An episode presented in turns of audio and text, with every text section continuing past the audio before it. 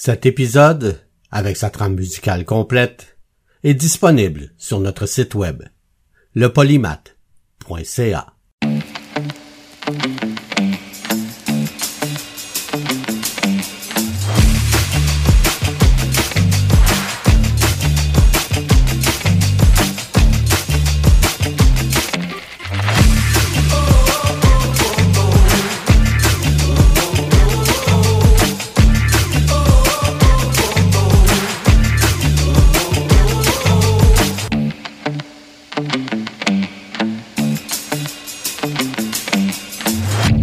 Le polymath avec Bruno Laberge.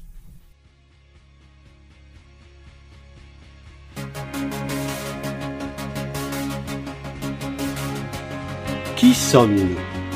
Quelle est notre identité à chacun d'entre nous? En philosophie, l'identité personnelle désigne le fait d'être un individu distinct de tous les autres et demeurant ce même individu distinct à travers le temps. En sciences sociales, l'identité, c'est la reconnaissance d'un individu par lui-même ou par les autres. En politique, l'identité nationale désigne le sentiment d'appartenance à un même peuple. En fait, tous nos gestes, toutes nos manières de penser et tous nos biens nous identifient. Même notre voiture. Au Polymath cette semaine, l'immatriculation au Québec.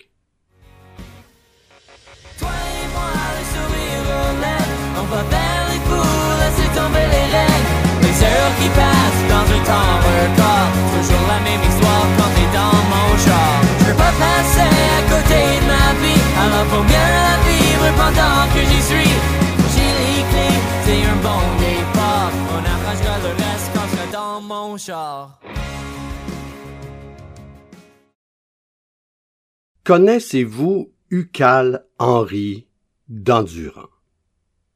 Ça vous dit rien? Eh bien, c'est un peu à lui que l'on doit l'immatriculation comme on la connaît aujourd'hui. Au début du XXe siècle, D'Endurant est un riche homme d'affaires de la métropole qui fait fortune dans les vêtements pour hommes dans la côte du Beaver Hall, dans le district financier du centre-ville de Montréal, puis dans la promotion immobilière et dans l'automobile. Il est le fier propriétaire d'une machine décapotable, une De Dion Bouton 1902 construite en France. Le véhicule vis-à-vis, nommé comme ça à cause de la position de ces deux banquettes qui se font face, a été importé de France en 1903 par Dandurand, lequel possède déjà trois autres voitures.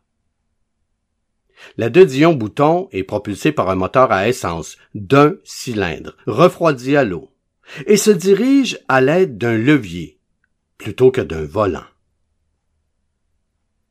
Voyez-vous, en 1904, les automobiles n'ont pas le droit de circuler à Montréal.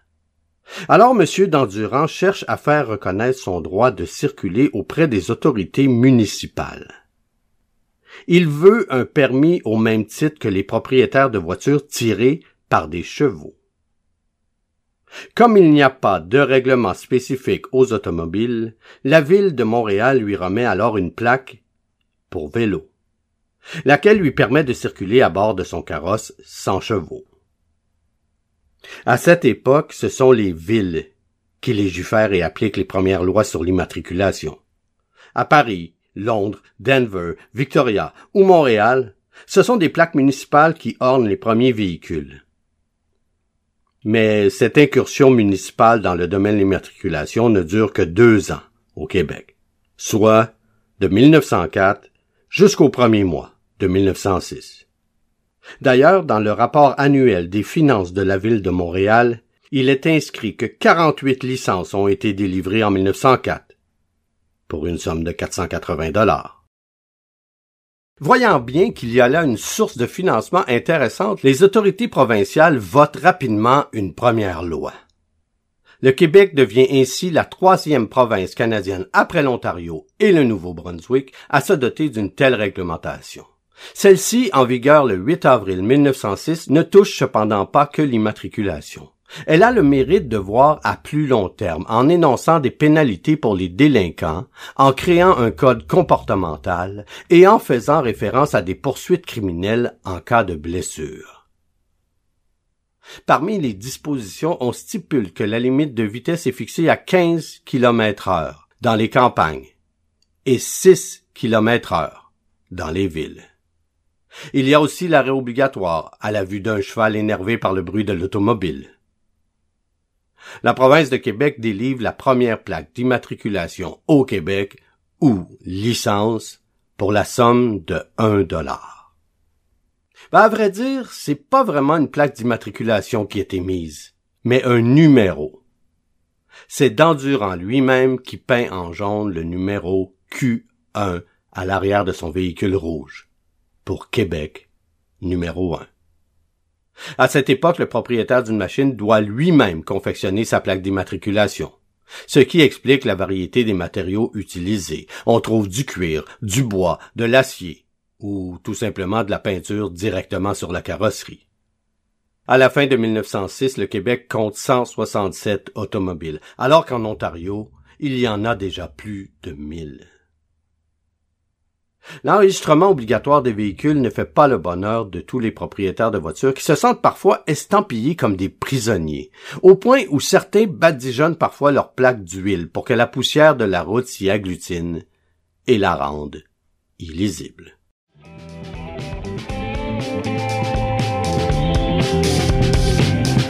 On décolle, on part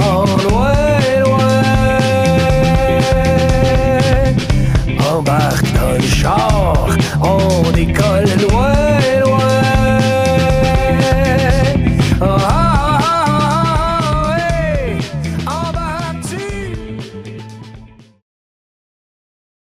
Dès l'apparition des premières automobiles, de nombreux accidents de la route surviennent, bien évidemment. Des conducteurs ont beaucoup de difficultés à s'adapter à leur nouveau mode de transport. Plusieurs d'entre eux ne détestent pas aussi lever le coude de temps à autre, et ils n'ont pas changé leurs habitudes en troquant le cheval contre la machine. Au début, cheval et automobile ne font vraiment pas bon ménage. À l'époque où les lumières de rue n'existent pas, on peint en blanc le bas des arbres pour que les conducteurs puissent bien voir, dans la pénombre, les limites de la route. Comme quoi, l'humain réussit à se débrouiller avec les moyens du bord. Les déplacements en automobile dans les campagnes sont difficiles. Sur la route, les fermiers refusent de céder le passage aux véhicules moteurs et leur bloquent le chemin en prenant le milieu de la route, avec leur voyage de foin. Dans les villages, les résidents jettent des clous sur la route pour intimider les propriétaires d'automobiles, qui accumulent les crevaisons. À Montréal, c'est au mois d'août 1906 que s'est produit le premier accident mortel impliquant une machine. L'accident survient rue Sainte-Catherine, en face de la pharmacie Gauvin. Son conducteur, un dénommé Atkinson, est arrêté par la police et accusé de meurtre d'un piéton. En effet, sa machine a heurté trois piétons sur le trottoir, faisant un mort et deux blessés. Le dimanche, à la messe, les curés disent même que la machine est un engin de l'enfer, car elle sent le feu. Les propriétaires des voitures, eux, répondent que le cheval, ben, sent pas très bon, et qu'il laisse du crottin partout sur son passage. Ah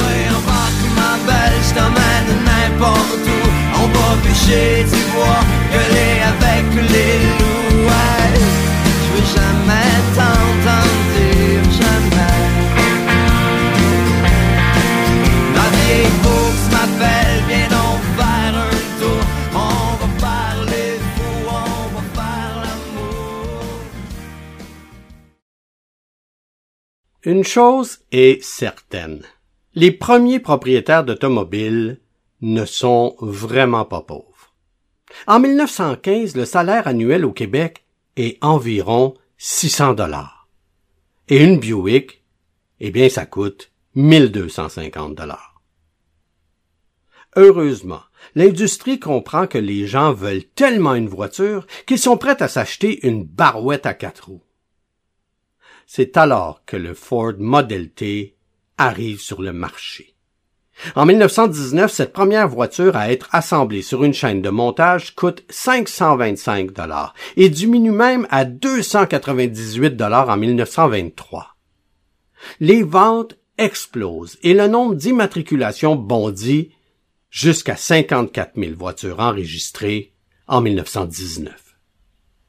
Dire que de nos jours, on peut se procurer une sous-compacte pour la moitié du revenu individuel canadien moyen. Et la Société d'assurance automobile du Québec délivre bon an, mal an, 6,5 millions d'immatriculations. L'arrivée de l'automobile dans les familles québécoises entraîne une croissance du tourisme. Dans leur publicité, les hôtels vendent vin et bière, eau chaude, excellente cuisine, mais surtout leur accommodation de garage. On comprend donc que le fait de remiser sa voiture en sécurité est mis au même niveau d'importance que le confort de la chambre et le fait de bien se nourrir.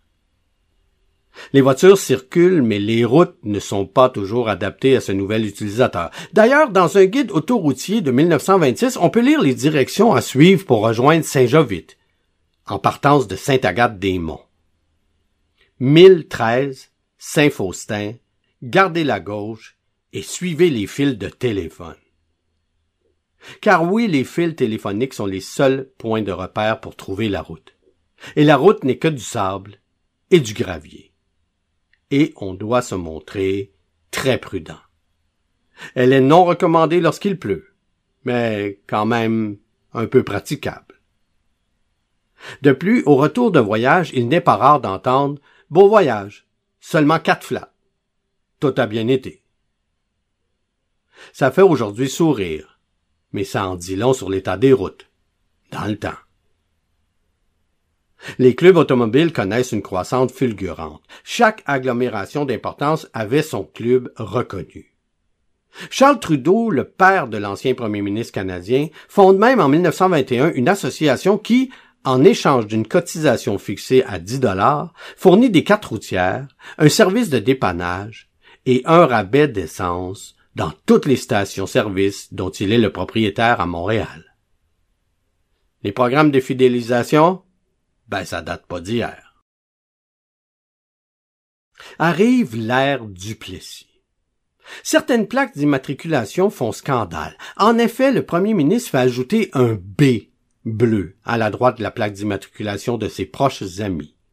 Le B représente la couleur bleue du parti politique de Duplessis, mais les mauvaises langues disent qu'il désigne les braillards de Duplessis. Ces plaques spéciales donnent aux détenteurs un sauf-conduit pour les contraventions, sauf à Montréal. Car à Montréal, ben, il semble que les policiers ne respectent pas la directive de Québec. Une directive d'ailleurs qui n'a jamais été reconnue officiellement par le gouvernement. Ces plaques provoquent, il va sans dire, énormément de critiques. Et cette méthode, le B bleu, est finalement éliminée en 1954.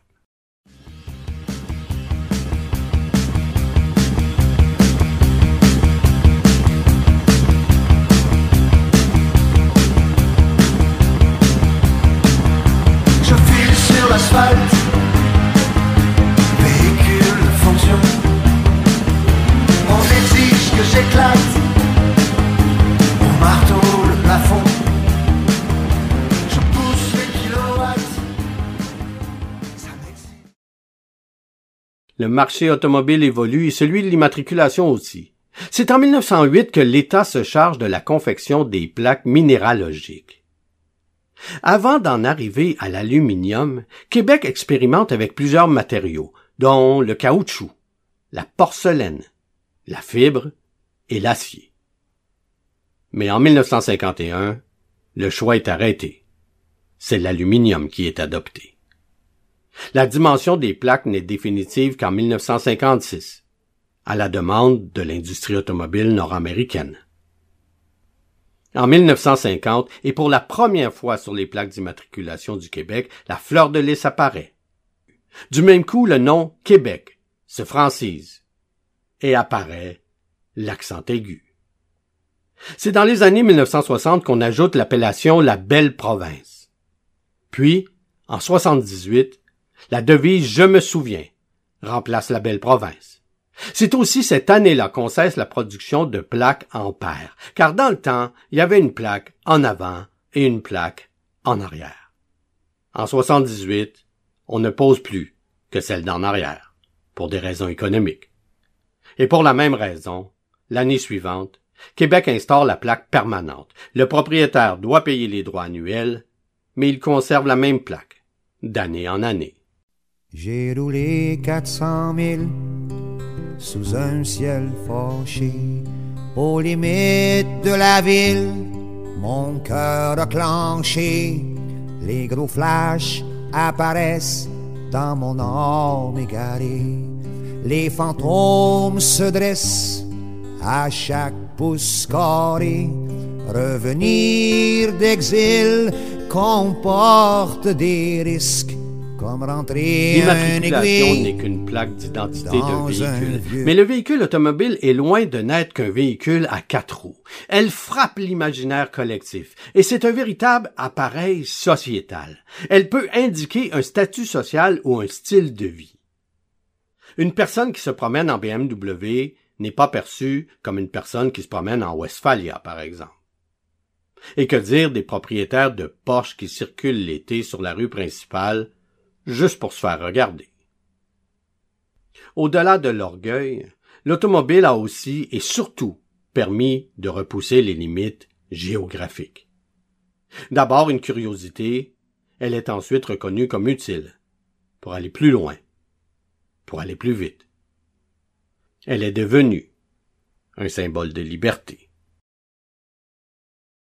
Merci de nous avoir écoutés. Et si vous avez aimé cet épisode du Polymath, alors vous pouvez nous encourager en visitant notre page Patreon au patreon.com slash le polymath. Merci tout le monde.